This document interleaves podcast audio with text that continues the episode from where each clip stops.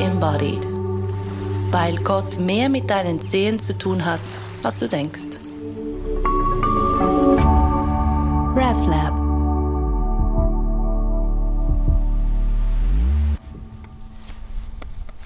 Wir sind auf dem Uetliberg an einem Nachmittag im März. Die Sonne scheint, der Frühling ist aber erst erahnbar. Ich bin unterwegs mit meiner RefLab-Kollegin Evelyn Baumberger, die unter anderem die Hiking Church, also die Wanderkirche, mitgegründet hat und fürs RefLab in kurzen Videos von ihrem Glaubenserleben Wir erzählt. Wir sind in einem mega schönen Wald, wo wahrscheinlich in einer Woche ganz anders aussieht. ja, ja, eine echte Wanderung ist der Weg auf dem Uetzki von Zürich nach Arliswil ja nicht. Aber das erstaunt hier niemanden, oder? Stundenlange anstrengende Wanderungen sind nicht mein Ding. Zudem hatte ich es kurz vorher doch auch noch geschafft, mit Corona flach zu legen. Doch darum geht es heute nicht, sondern um Evelyns Erfahrungen auf ihren Bergtouren, Schönheit und warum Gottes Erfahrungen nicht unbedingt mit krassen Soundeffekten und Tamtam -Tam verbunden sein müssen. Ja, Evelyn, ist Wandern etwas, wo du deinen Glauben im weitesten Sinn ausübst, erlebst?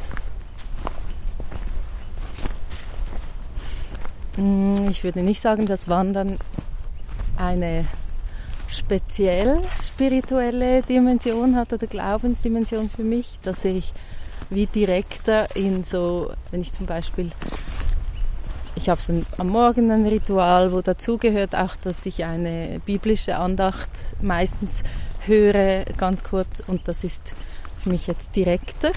Mhm. Aber Wandern ist ein sehr wichtiger Teil meines Lebens und insofern schon auch, weil ich ja meinen Glauben mitnehme, wohin ich gehe, ähm, gehört das schon auch dazu. Und es gibt, ich ähm, mache je nach Wanderung viele Stoßgebete. ja, weil du machst nicht nur Spaziergänge, du machst so die richtigen krassen Touren.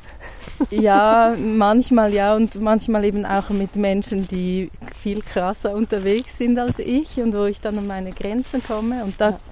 komme ich schon ähm, an einem Punkt, wo ich, also das zeigt sich dann im Beten, aber wo es halt, wo das Le für mich gefühlt das Leben auf dem Spiel steht mhm. und deswegen, äh, ja, könnte man das schon so sagen. Aber du suchst jetzt nicht diese extrem. Also ich denke an die Bilder, die ich von dir gesehen habe, an, in den sozialen Medien, irgendwie fast im Schnee geschlafen. Ah, einmal. Okay, also gut, einmal.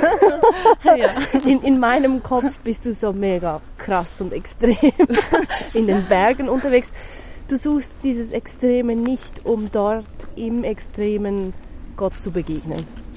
Nein, ich suche höchstens oder höchstens ich suche die Schönheit in der Natur und dort würde ich sagen, begegne ich Gott auch. Ja. ja. Und die finde ich halt nicht in der Stadt, wo ich lebe, in diesem Ausmaß oder in dieser Form. Ja. Ja. Insofern hat es ja dann doch auch wieder was sehr Unmittelbares. Wie meinst du unmittelbar? Die Schönheit, die ist einfach. Die ist da, du kannst sie wahrnehmen oder nicht. Aber wenn du sie wahrnimmst, ist es so.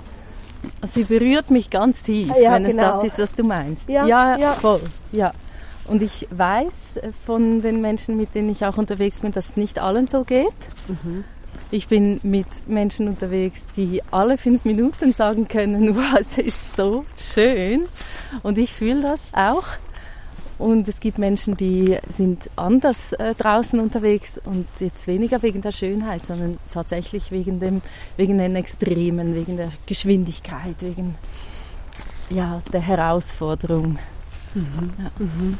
Aber für mich ist die, die, die Schönheit etwas ganz Wichtiges draußen. Also jetzt nicht nur so ein schöner Sonnenuntergang, sondern auch so ähm, Tiere zum Beispiel unterwegs also auch diese Alptiere, nicht nur Steinböcke. Ja, ja. so die krassen Bergtiere, die speziellen. Ähm, ja, ich könnte jetzt auch in diesem, in diesem Wald, wo wir sind, das ist jetzt so Ende Winter, Anfang Frühling, oder es liegt noch sehr viel Laub rum.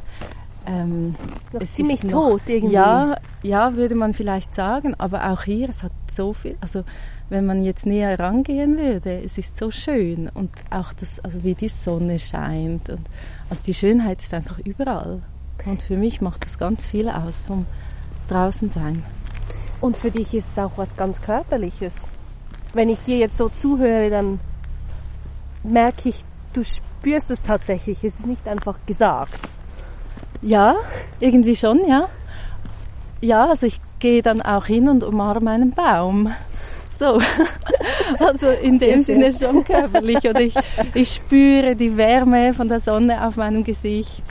Ähm, wenn es eine, eine anspruchsvollere Wanderung ist, dann spüre ich meine Beine. Ähm, und also ich mag dieses Gefühl auch, oder ich bedanke mich auch immer bei meinen Beinen und bei meinen Füßen, dass sie so mitmachen und mich so gut tragen. Und ja, es ist schon, es hat ganz verschiedene körperliche Aspekte. Und je nach, wenn es ein, ein sportlicheres Draußensein ist, gibt es ja auch so, also zum Beispiel beim Skitouren, da muss ich auch denken, wie, ähm, also ich, ich, ich denke dann, wie muss ich meinen Körper jetzt ähm, hinstellen, damit das funktioniert und ich nicht die ganze Zeit umfalle. Das ist eine, eine andere Art von Körperlichkeit. Ja, es gibt ganz verschiedene Aspekte. Aber auch also die Sinne, hören, sehen, riechen, schmecken. Wenn ich, ich bin auch eine, wenn ich wandern gehe, ich bleibe dann immer stehen und esse irgendwelche Beeren. Das ist dann sehr viel wichtiger in dem Moment, als dass ich schnell vorwärts komme. ich liebe das, so die Natur so wahrzunehmen. Mit allen Sinnen. Mhm. Das ist witzig. Ich denke jetzt an das Video, das du mal gemacht hast, ähm, in dem du gesagt hast, ich spüre Gott nicht. Mhm.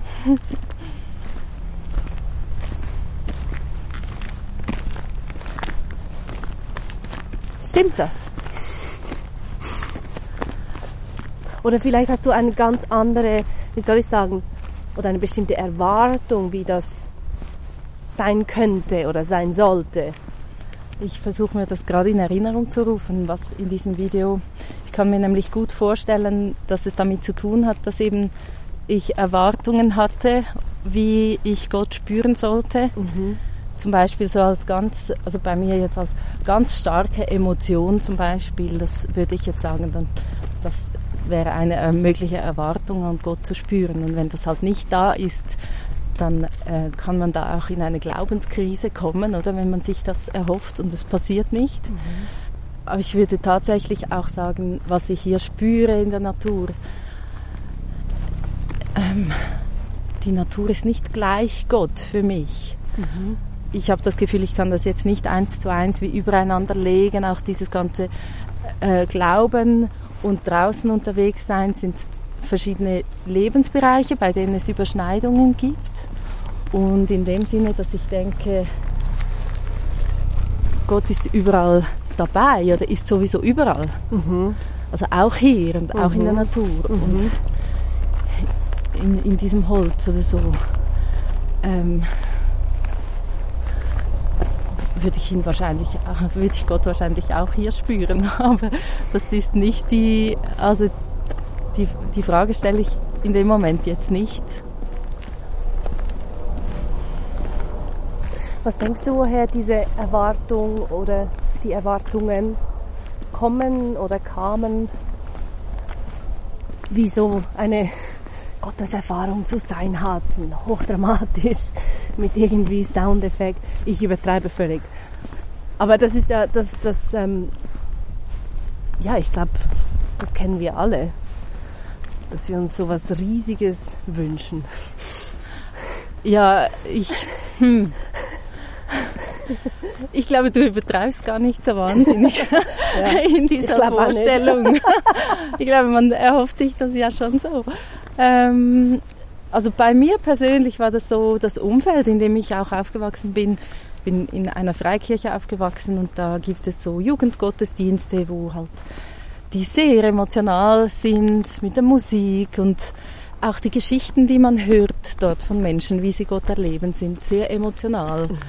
Also d- da sind die, die Dinge, wo ich sagen würde, wie ich Gott erlebt habe in den letzten Jahren, das ist nicht so. Mhm. Und das wurde halt geprägt von, diesem, von diesen Geschichten, von diesen ähm, Formen, Narrativen, Schablonen irgendwie. Und ich habe dann gemerkt, die fühlen sich nicht bei mir. Ich erlebe das nicht so.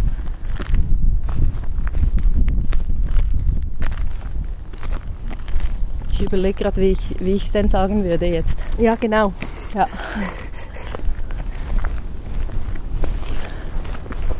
für mich hat Gott erleben sehr viel mit Beziehungen zu tun.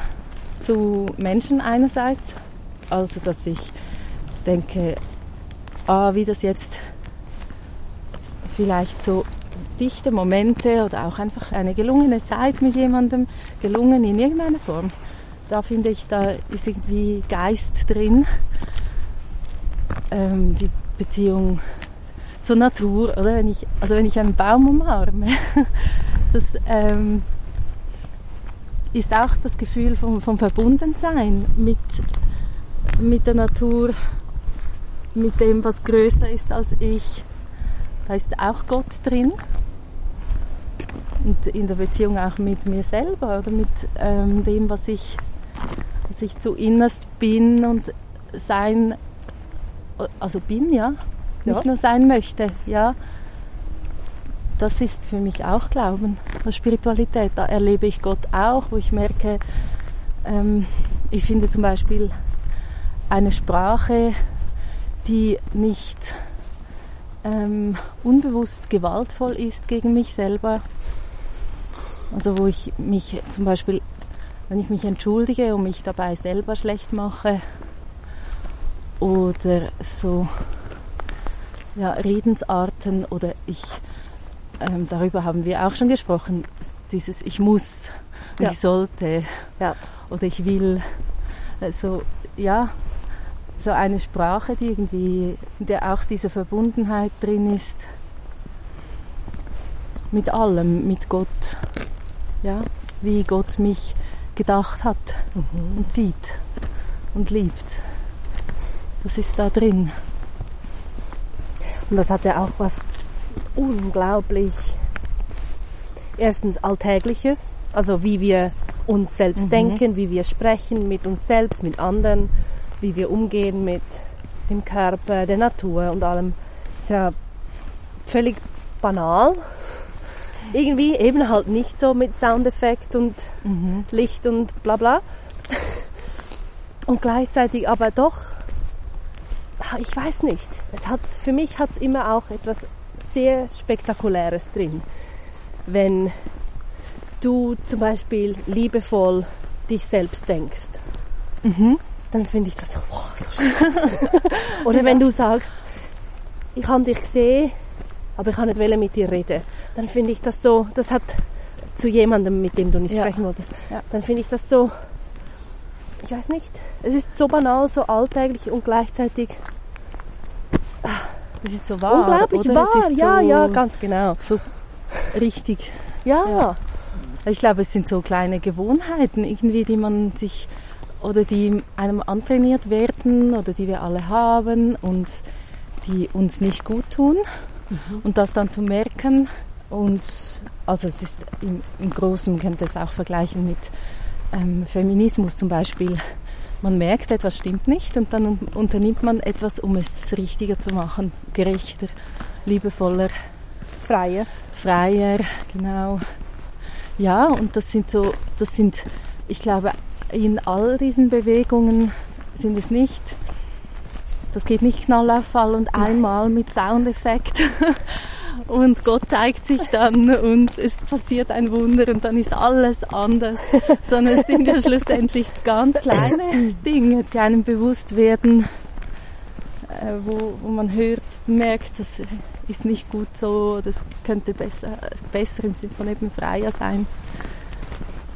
Was nicht heißt, dass es diese Soundeffekt-Dinge nicht gibt. Nein, das glaube ich auch nicht, ja.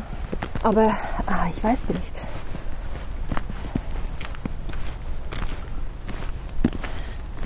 das, das braucht ja auch, wie soll ich sagen, du musst ja zuerst irgendwie auch ein bisschen Platz zulassen, schaffen, bereit sein, Platz geschehen zu lassen. Für solche großen Dinge? Ja, damit überhaupt, damit du überhaupt was wahrnehmen kannst. Mhm. Also ich meine, wenn ich die ganze Zeit in meinem Kopf herumhänge und ähm, in den konditionierten Gedankenschlaufen und, und Überzeugungsmustern, dann hat es da hat's wirklich da hat's keinen Platz drin. Mhm. Mhm. Und was wäre, kannst du ein Beispiel sagen, was, was wäre so ein, so ein Soundeffekt-Moment? Ein Soundeffekt-Moment. Wo es eben nicht diese kleinen Bewegungen sind? Ja, also für mich persönlich, ja, ein Soundeffekt-Moment war zum Beispiel, äh, wann war das? Vorletzten Herbst. Ich war in Ibiza im Retreat. Äh, wir haben viel meditiert, es war sehr, sehr, sehr still, ähm, sehr schön. Und dann sehe ich den Sonnenuntergang und das berührt mich mit einer Wucht, mit einer riesigen Kraft und ich sitze einfach dort und weine. Mhm. Mhm. Und das war so, ich war, das war so pure Liebe. Ja. Um die guten, kitschigen Worte mal wieder hervorzuholen. Aber es, es ist so. Es war ja. einfach nur Liebe und Dankbarkeit und so. Mein Gott, wie kann das so schön sein? Ja. Wie, wie ist das überhaupt möglich? Und ich finde, das ist dann schon relativ mit Glitzer und so. Ja, mega. ja, voll. Ja, und das erlebe ich schon beim, beim Wandern oder überhaupt draußen schon immer wieder, solche Momente, genau wo mit so viel Schönheit, dass ich auftanken kann und dann so ein innerliches Foto mache und das darauf wieder zurückkomme. Ja, ich dachte jetzt nur, weil wir vorher über mehr auch noch so Ver Veränderungen auch gesprochen haben, diese Momente verändern mich nicht unmittelbar.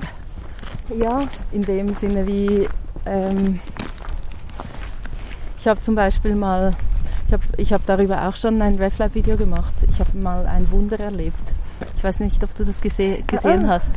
Ich, äh, ich habe als Englischlehrerin in Laos gearbeitet, ein halbes Jahr. Und da kriegt man ja hin und wieder so ähm, Magenverstimmungen, weil halt die hygienischen Zustände sind nicht gleich, äh, nicht so gut. Ähm, und ich war, ich hatte drei Tage lang wirklich Brechdurchfall. Und nach drei Tagen sagt man, ja, ja, jetzt sollte man vielleicht mal zum Arzt. Ja. Es wird nicht besser. Und ich wurde da sehr gut umsorgt in dieser Schule, wo ich auch gewohnt habe. Und ich habe mich dann auf den Weg gemacht zum Krankenhaus, weil dort die Ärzte sind, die Ärztinnen. Und unterwegs bin ich unter, unter einen Baum durchgegangen und plötzlich hat es in meinem Bauch ist so wie etwas hat sich bewegt und ist so wie eingerastet.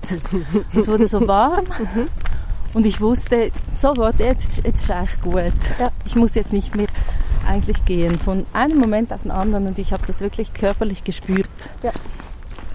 Und ich bin dann natürlich trotzdem noch gegangen und habe irgendwie für 30 Dollar Medikamente aufgeschwatzt bekommen, was dort ein Vermögen ist. Aber schon als ich im Krankenhaus war, ich musste an diesem Tag, ich, hatte, ich war sicher schon 20 Mal auf dem Klo und ich bin dann im Krankenhaus angekommen und habe sofort Ausschau gehalten nach der nächsten Toilette und es ist dann einfach nichts mehr passiert und ich wusste, es ist, es ist gut. Und das hat mich, das habe ich jetzt, das wäre so ein Soundeffekts-Moment. Voll, ja. Und das habe ich einmal erlebt und ich glaube auch nicht, dass man das häufig oder überhaupt erlebt. Und das hat mich, ähm, ich würde sagen, das hat mich schon verändert, ja. dass ich so sowas jetzt glauben kann, dass es das überhaupt gibt. Ja, ja. Weil in dem Umfeld, wo ich unterwegs bin, da gibt es oder war so ähm, im christlichen Bereich, da erzählen Leute immer wieder solche Geschichten und dann denkt man, ja, ja, ja. Ja, ja. Ja, die, also entweder sie lügen sowieso, ich nehme das denen nicht ab, oder es ist irgendwie sonst erklärbar. Und ähm, seit ich das selber mal erlebt habe, ist, das hat mich wirklich geprägt, ja. dass ich an solche Dinge auch glauben kann. Ich glaube immer noch nicht alles, also ich glaube immer noch Nein. das meiste nicht. Aber ja, ja, weil vieles ist tatsächlich nicht wahr. Ja. Aber ja. Genau. Ja. Aber wenn du wieder selbst erlebt hast, dann kennst du ja quasi die Signatur. Mhm. Wenn es wahr ist, dann, dann, dann spürst du ja, ist das, was mir Person sowieso jetzt erzählt, stimmt das? Oder sind das einfach Worte? Mhm. Guter Punkt.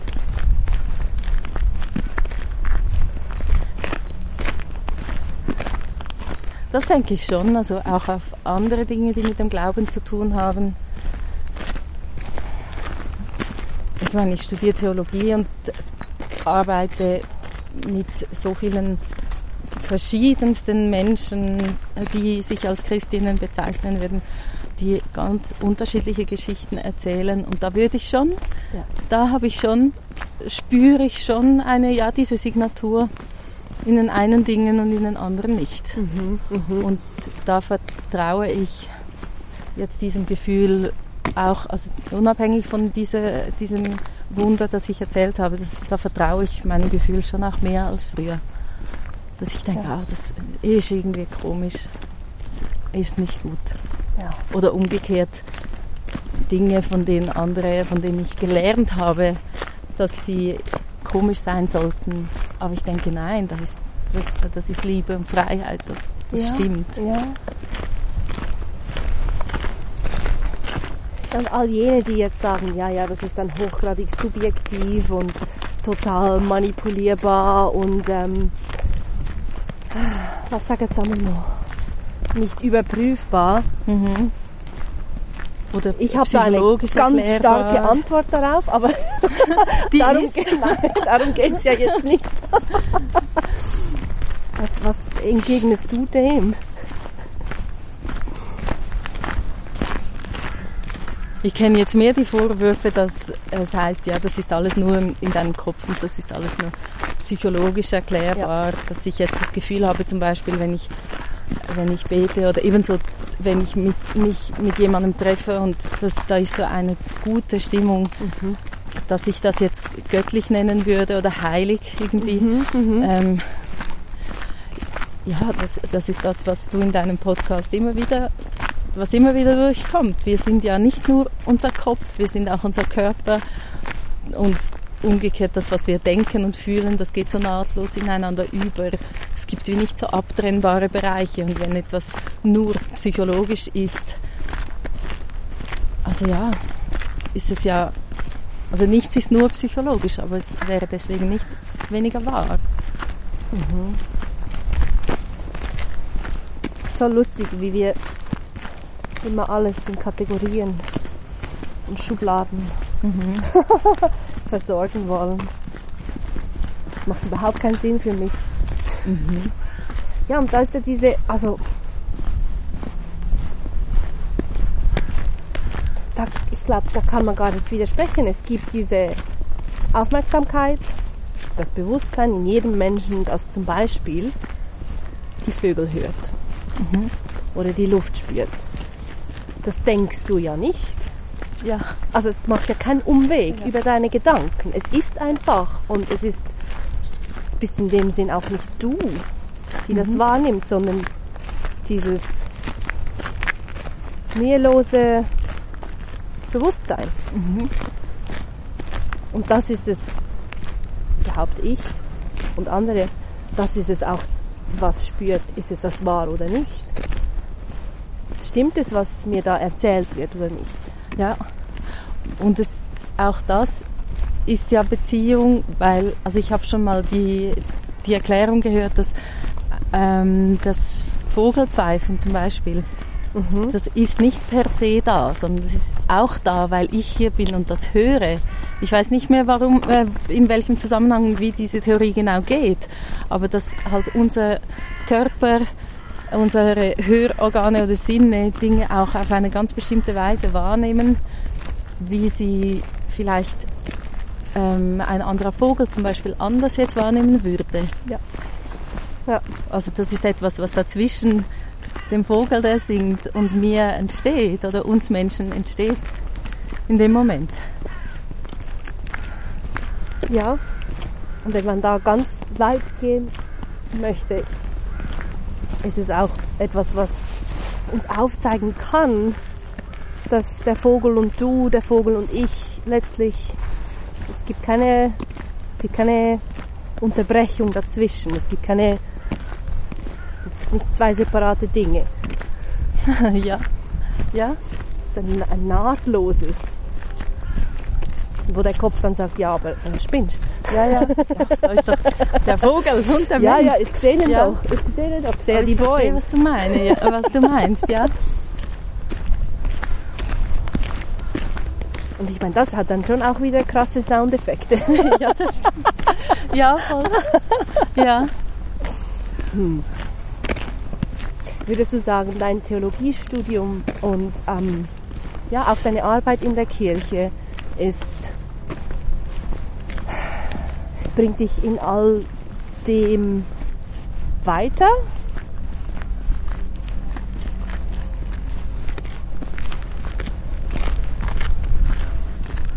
Oder ist es, läuft das auf einer ganz anderen Schiene?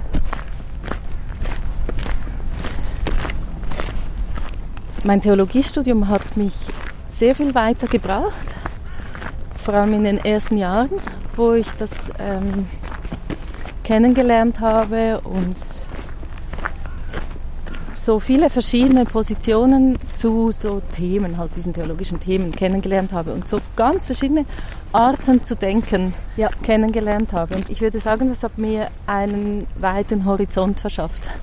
Und ähm, da habe ich gelernt, dass es viele verschiedene ähm, Möglichkeiten gibt, Dinge zu sehen, die Welt zu verstehen, ähm, auch wie Glaube, Gott, ähm, Leben zu verstehen. Und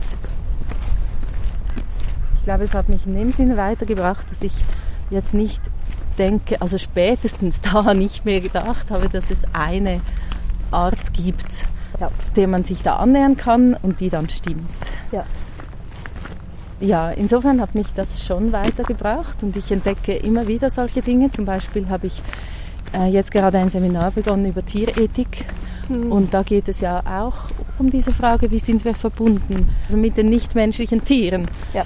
oder überhaupt mit Lebewesen oder auch mit Steinen und Bäumen und ähm, Feuer und Wasser und so. Da erhoffe ich mir schon, das hat jetzt erst begonnen, aber da hoffe ich mir schon auch, dass mich das auch persönlich ja, weiterbringt, dass, es, dass ich da was lerne und andere Möglichkeiten sehe, als was wir so machen. ja. Ja. Und in der Arbeit bei der Kirche, ich mache ja diese Videos und bin vor allem auf Social Media damit unterwegs, da entstehen einfach Beziehungen und da würde ich schon auch sagen, das bringt mich in dem Sinne weiter oder es entsteht etwas, finde ich auch schöner, ähm, wo ich merke, da bin ich mit Menschen in Verbindung, die habe ich noch nie gesehen ana im analogen Leben, aber wir sind in Verbindung und das spüre ich sehr fest immer wieder. Und das finde ich eine sehr, sehr schöne Erfahrung. Du machst ja viel, viele dieser Videos zu, ich weiß nicht, ob ich jetzt, ob das stimmt, was ich jetzt sage, aber zu so postevangelikalen Themen. Oder ist das falsch? Also so wie, hm, Ähm, ja, ja, jein. Ähm, ich bin halt postevangelikal in dem Sinne, dass ich mal evangelikal war und jetzt nicht mehr. Also ich verwende den Begriff einfach so. Und es gibt sehr viele von diesen Menschen. Und ähm, mit dieser Art, die ich in meinen Videos zeige, aber die wir auch sonst im RefLab, glaube ich, zeigen, wie man sich sehr ernsthaft und tief mit Fragen des Lebens und Glaubens auseinandersetzen kann und mit Gott, ähm, aber nicht in dieser, in dieser engen Ernsthaftigkeit, die diese Menschen vielleicht kennengelernt haben, spricht das an. Und ich thematisiere das teilweise explizit. Ähm, also ich habe eine Serie gemacht über Dekonstruktion, Rekonstruktion zum Beispiel, aber meistens, mm, also ich schildere einfach, wie ich, ein, wie ich etwas verstanden habe und viele Menschen, es hat sich herausgestellt, dass viele Menschen das gut nachvollziehen können mhm. oder dass es bei ihnen Anklang findet, weil sie denselben Hintergrund und vielleicht ähnliche Fragen haben. Und ist das, das wie soll ich das fragen? Du, du hast gesagt, Fran, zu Beginn des Studiums war das für dich extrem hilfreich, so diese, diese Breite zu sehen. Ist das, war da der Moment, wo du das, wie soll man sagen, das evangelikale Denken abgelegt hast oder es, es dir abgelegt wurde? nein, das ist schon viel früher passiert. Viel früher, ja. Ja, nein, das war so ja. um die 20 herum. Ja. ja. Aber es hat mir eben aufgezeigt, dass man nicht ähm, oh, eine Umleitung. Eine unser Spaziergang wird überraschend unterbrochen. Der Weg ist gesperrt wegen Holzschlag und wir studieren die Instruktionen zur Umleitung. Was uns dann auf Wagli führt, die ich nicht gekannt hatte. So gut. Also ich, ich glaube, wir müssen jetzt hier durchlaufen, anstatt da, oder? Ich glaube auch. Während der Holzerei arbeiten. Also, ähm, wie sind wir im Studium? Ja, du hast schon viel früher das abgelegt, Anfang 20, aber hast du begonnen ja. im Studium? Ja, nein, ich habe das schon viel früher abgelegt, Anfang 20, aber im Studium habe ich dann wie andere Arten kennengelernt, sich ernsthaft mit dem Christentum auseinanderzusetzen, wohingegen man halt teilweise, sage ich jetzt, in evangelikalen ähm, Gemeinden vermittelt bekommt, dass es genau eine Art gibt, ja. Christin zu sein. Und entweder du glaubst das so oder du bist halt dann keine Christin. Und als ich das damals erlebt habe, gab es wie nur diese zwei Optionen, weil damals gab es noch keine Podcasts. Und äh, das ist 20, fast 20 Jahre her, oder? Ähm, jetzt wäre das anders. Ja.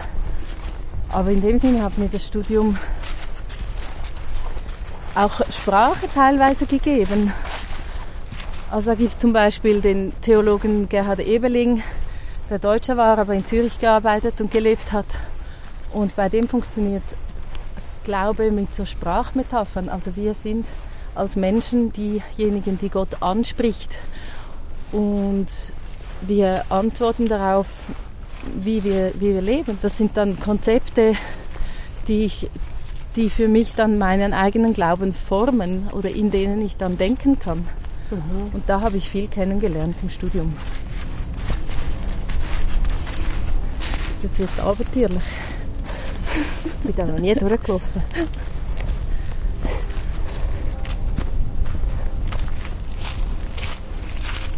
Und für dich ist ähm, für dich ist es wichtig, Christin zu sein oder dieses Label zu gebrauchen. Also wichtig, ich gebrauche es einfach für mich. Mhm. Ja. Mhm. Weil ich bisher die Erfahrung mache, dass ich darin genug Sprache finde für das, wie ich die Welt wahrnehme. Ja, ich finde darin sehr viele Traditionen und sehr viele Gedanken, die für mich, die für mich stimmen. Und ich komme aus, also ich bin so aufgewachsen, wenn ich jetzt merken würde, nein, das fühlt sich für mich nicht stimmig an oder das geht nicht auf, logisch, dann würde ich vielleicht auch noch ja, mich dieses Labels entledigen und ähm, vielleicht neue Labels suchen, vielleicht auch nicht, aber das ist jetzt nicht, es passt so, finde ich. Und ich finde auch in finde eigentlich auch genug Offenheit im Christentum für die Dinge, die ich erfahre, die jetzt nicht so Sonntagsschulchristentum sind. ja. Also, weißt du, dass man, was du sagst, der Vogel und ich, wir sind eigentlich eins. Ja. Das sagt dir jetzt niemand in der Sonntagsschule. Das sagt dir sowieso niemand so. ja. Mhm. Aber es gibt durchaus Gedanken in der christlichen Tradition, die das ähm, jetzt elaborieren würden. Ja, das ja. finde ich spannend, mich mit diesem, mich damit auseinanderzusetzen. Ja, ich meine, Mystikerinnen und Mystiker in allen Traditionen, Religionen, die erzählen seit Jahrtausenden alle dasselbe. Mhm. Und ja, und da kenne ich einfach die christliche Tradition am besten, sind sie es mir am nächsten. Mhm. Und deswegen identifiziere ich mich damit. Aber ja, mhm. ich empfinde das nicht als abgrenzendes, abgrenzende Identifikation oder als Label, unter dem ich mich bewege, was mich trennen würde von anderen. Du hast mhm. dann ähm, zu Beginn von unserem Gespräch hast du dein Morgenritual erwähnt das für dich direkter zu Gott führt als das Wandern. Wie sieht dein Morgenritual aus? Magst du das erzählen? Ich würde nicht sagen, dass es mich direkter zu Gott führt. Ich würde nur sagen, es ist, ähm, ich wollte damit sagen, es ist etwas, was ich jetzt sofort würde sagen, das ist der spirituelle Teil meines oder der Glaubensteil meines Alltags. Ja, ja, ja. Genau. Ähm, voll interpretiert. So, ja. ähm, wie sieht das aus? Ja, im Moment sieht es so aus, dass ich wohne in einer Wohnung, wo im Winter von Sonnenaufgang bis Sonnenuntergang scheint den ganzen Tag die Sonne ins Wohnzimmer. Und das ist mega schön. Dann stehe ich am Morgen auf und ich mache mir eine Tasse Grüntee und ich sitze auf dem Teppich und zünde eine Kerze an und dann verschieden, je nachdem, worauf ich gerade Lust habe, höre ich dann eine Andacht. Da habe ich so eine App von, ich glaube, von der anglikanischen Kirche, Pray as you go. Da gibt es oh. einfach so 10, 15 Minuten. Und das ist wie so ein Sound und, und dann kommt ein, ein kurzer Bibeltext und ja. manchmal lese ich den dann gleichzeitig auch, dass ich mehr bei der Sache bin und dann werden so Fragen gestellt und dann schweife ich meistens ab. Kommt der Bibeltext nochmal, dann bin ich wieder da. und ja, dann bete ich ganz kurz. Ja, ich bete das so in den Worten, die ich halt kenne, dass Gott mit mir in den Tag kommt und also Gott ist ja sowieso da, aber dass ich wie das für mich bewusst öffne dafür. Mhm. Ähm, es gibt aber auch andere Morgen, wo ich finde, habe ich Lust, mich ein bisschen zu bewegen und dann suche ich mir irgendein 10 Minuten Yoga auf YouTube und mache das dann. Dann bin ich schon wärmer im Körper, ein bisschen beweglicher. Ein bisschen offener. Ja. Ja, so. Und dann frühstücke ich und beginne, ich, und beginne zu arbeiten, meistens. Also ich brauche so eine Stunde, bis ich im Tag bin. Mhm. Das klingt nach viel Platz, so am Morgen. Mhm. Ja, ich bin da auch privilegiert dadurch, dass ich studiere und in einem kleinen Pensum arbeite.